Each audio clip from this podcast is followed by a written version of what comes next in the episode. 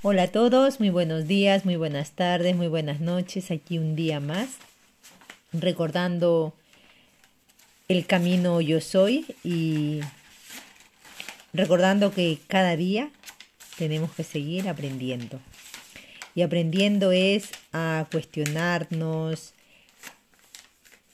a resonar con lo que más nos llame la atención, preguntarnos y preguntarnos. Y en este bonito día que estoy, voy a recordar un 10 de diciembre. Ahí voy. Karma. 10 de diciembre del 2020. Matías de Estéfano. Yo, estos días escuché muchas veces la palabra karma en diversas situaciones. Hay una connotación tan pesada en ella que a veces me molesta oírla. Soy. Se ha popularizado como algo negativo en lugar de transmitir lo que verdaderamente es. Yo. Sí, es eso. Se volvió un sinónimo de lo malo. Tienes mal karma. Esto es tu karma. ¿Qué karma más pesado? ¿Volverá en forma de karma? No puedo hacer nada. Es mi karma. Incluso yo mismo me digo a mí mismo que lo que estoy haciendo este año y el siguiente son parte de mi karma, y a veces lo veo como un pesar. Pero, ¿qué es el karma en realidad? Soy. Karma proviene de la lengua sagrada Brahmi, que llamáis sánscrito, es una palabra compuesta de otras dos. Kar, que significa acción, causa, y man, que significa pensante, el que piensa. Ambos unidos componen un concepto que se refiere a la acción que afecta al pensante. Un ser humano es un ser pensante y mediante el pensamiento proyecta una energía motora que llamamos emoción, la cual impulsa la maquinaria hacia la acción. Pero toda acción posee un efecto, un resultado que modifica al pensante, cambia su forma de ver, aprende, el ave que desde el nido observa hacia abajo, tiene un impulso interior que le incentiva a lanzarse al vacío, sin previo conocimiento, solo la observación. Así piensa, calcula, siente, y en un momento concreto decide saltar al vacío, cayendo se activa la reacción que es el efecto de la acción tomada de saltar al vacío. Y esto significa que no hay vuelta atrás, pues ya está cayendo al precipicio, y por lo tanto la acción tomada condiciona al pensante.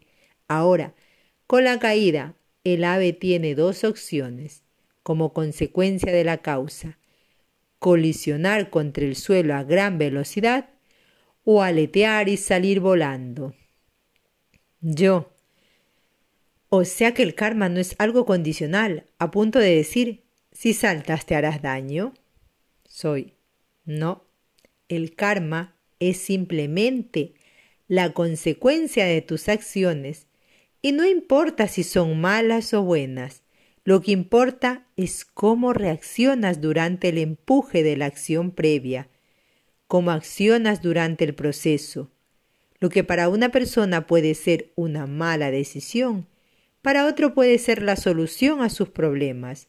Lo que diferencia a uno de otro es su capacidad de tomar aptitudes y actitudes a la hora de tomar responsabilidad. Yo. El karma es como una prueba, un examen que uno mismo se pone para superarse a sí mismo. No es un juicio impuesto por el universo, o sea que uno puede decidir si vivir o no su karma. Soy. El karma es como el aprendizaje. Tomas una decisión y esa decisión te llevará a una acción que probablemente tenga unos resultados inesperados y de ellos aprenderás. El karma no es un juicio, sino una consecuencia de tus propios actos, pero aún así pueden determinarte. Yo, ¿cómo pueden determinarme? Soy. No puedes detener una ola con una mano. Si has provocado una marea, tendrás olas como consecuencia. y no importa cuánto las niegues, allí estarán, empujándote hacia las corrientes. Tú te has puesto las condiciones. El problema es que no somos consecuentes con dichas elecciones. Es decir, no somos coherentes y nos volvemos inconscientes, actuando por reacciones en lugar de ser responsables de tomar acciones conscientes. Cuando tus acciones se realizan desde la conciencia, el karma te enseña a volar al caer del nido. Pero si reaccionas desde la inconsciencia, el karma te dará con todas las fuerzas contra el suelo. Y de la misma forma que las olas, que las mareas, todo aquello que no hayas aprendido, debe ser vuelto a revisar. Tarde o temprano deberás volver a saltar. Pues si tu programa dice que debes volar, no importa cuánto lo niegues, la vida te pondrá frente a precipicios. Yo.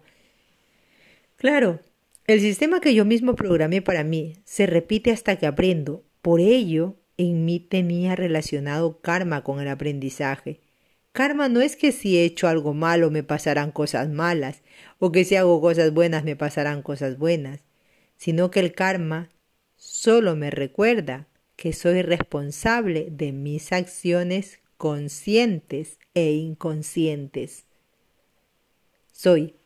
La visión del buen y mal karma es moralista. ¿Recuerdas lo que era la moral? Yo. Normativas impuestas por una cultura en relación al sitio o contexto en que viven. De Morris, que significa habitar. Soy. Bien, la religión y la filosofía son claves en el desarrollo moral de un pueblo que busca armonía entre sus partes. Los conceptos espirituales son transferibles y pueden ser compartidos como valores. Así, de igual manera que para los cristianos existe el concepto de pecado y perdón, para las culturas Brahmi existe el karma y el dharma. Si karma es la acción que afecta al pensante, Dharma será lo que el pensante ha logrado poseer. Dar significa posesión. Ley así implica que el pensante ha aprendido algo nuevo y ahora para él es su ley. Es lo que posee como seguro moralmente la explicación simplista del karma. Y el Dharma hablarían de tener cuidado con las acciones que tomamos porque pueden condicionar para mal nuestra vida.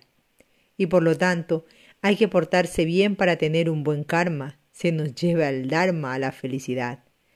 De esta manera, mucho antes de que existieran las leyes sociales y normativas de un sistema judicial, las culturas regulaban el consenso y el orden social mediante conceptos filosóficos que no querían expresar específicamente la ley del bien y el mal.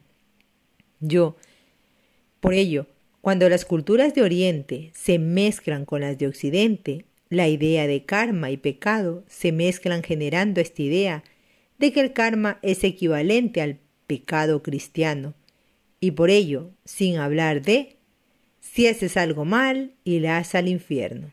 Decimos, si haces algo malo, te volverá como karma, que sería lo mismo, pero dicho sin el peso cristiano medieval. Soy. Así es, se ha colocado un peso a una palabra que no le corresponde. El karma debe ser visto como ir a la escuela.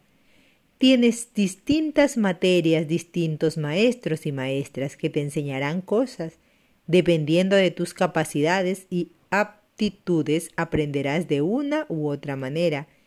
Y esa metodología utilizada por ti es la que tendrá sus consecuencias a fin de año.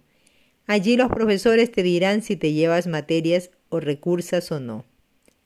Por lo tanto, pasarás las vacaciones estudiando para poder pasar esas materias pendientes, y si no deberás repetir el curso entero al año siguiente. Yo, en este sistema igual veo algo que falla. El concepto está focalizado en pasar y no en aprender. Soy. Excelente. Aquí es donde has encontrado el porqué de la sociedad actual. Ve al karma como algo a superar, a pasar. a eliminar lo más rápido posible de nuestras vidas y seguir avanzando en lugar de incorporar y disfrutar de asimilar la información, porque la sociedad actual está diseñada para superarse, pasar por encima, tener éxito, acumular títulos, poder decir, lo pasé, lo superé. Y luego, yo, luego pasa lo que nos pasa a todos, que muchos años más tarde surge un problema relacionado a lo que tendría que haber aprendido en escuela primaria y no sé cómo resolverlo. Soy. Y allí se activa el karma nuevamente. El karma no es algo que deba superarse, es algo que debe integrarse, como las sombras. No puedes enfrentarte a las sombras para borrarlas, sino para entenderlas y utilizarlas en tu proceso de crecimiento. Es por esto que la gente se toma el karma como algo a superar en sus vidas, a resolver para sentirse libre. Pero el karma es la acción que afecta al pensante, es la capacidad de ser transformado por nuestras propias creaciones. Por ello, puedes crear un buen karma lo que los occidentes llamarían un buen aprendizaje o proceso de integración. Yo, pensando en mi año, una de las cosas que me vienen siempre a la cabeza es que el 23 de febrero del 2022 terminó mi karma de 12.000 años. Me liberó del peso y la responsabilidad de mi tarea con el pasado. Cierro lo que he venido a hacer en relación a mi vida en Ken, en el Nilo y empiezo a vivir mi vida aquí y ahora, en relación al futuro. Antes veía esto como un karma pesado, como algo que tengo que hacer sí o sí, porque es el eco de esa acción que tomé hace tanto tiempo y que hoy me afecta a mí, al pensante, pero ahora lo veo como un aprendizaje, como si en plena caída estuviese aprendiendo a volar. Soy. El karma no es determinante. El karma es un eco que te recuerda lo que debes revisar e integrar. Pero solo tú puedes decidir cómo lo harás, cómo lo vivirás, te liberarás de la condición del karma cuando tú mismo te vuelvas incondicional, te liberarás del karma cuando te liberas de los preconceptos moralistas y determinantes para lanzarte a la aventura de aprender, de integrar, de trascender. Yo, cuando te liberas de la culpa de tus actos. Soy. Ese es otro gran tema. Yo. Cómo volverse consciente ante los karmas que tenemos con otras personas. Soy. Todos somos nodos en una red. Todos estamos interconectados en muchas dimensiones a través del tiempo y el espacio. Por lo tanto, todos tenemos cosas que aprender los unos de los otros Nadie posee la verdad. Todos poseen una parte de ella. No puedes esperar nada de nadie, solo tomar lo que necesitas de cada uno para completar tu imagen. Y para recibir esas partes debes amar al prójimo como te amarías a ti mismo, pues el amor es la resonancia que permite el compartir dicho karma. Y el amor tiene muchas frecuencias, desde las bajas como el odio y rencor, hasta las altas como la felicidad y plenitud. La interacción amorosa entre las, entre las partes puede ser condicional o incondicional, donde las primeras limitan tus posibilidades, haciéndote creer que no tienes opción a nada, más que vivir, lo que se supone es tu karma, y la segunda te lleva a abrirte a las infinitas posibilidades de experimentarte e integrarte en expansión. La conciencia radica en la capacidad que posees de ser condicional o incondicional en tus vínculos, pues la inconsciencia te mantiene ligado a personas por condiciones kármicas, mientras que la conciencia te hace sentir libre de las personas por incondicionalidad kármica, en que puedes interactuar sin expectativas de tiempo ni espacio. Yo, O sea que el karma de una u otra manera no depende del universo, sino de las decisiones conscientes e inconscientes del individuo. Soy. Así es. Yo. ¿Qué hay de eso que se llama junta kármica? Soy.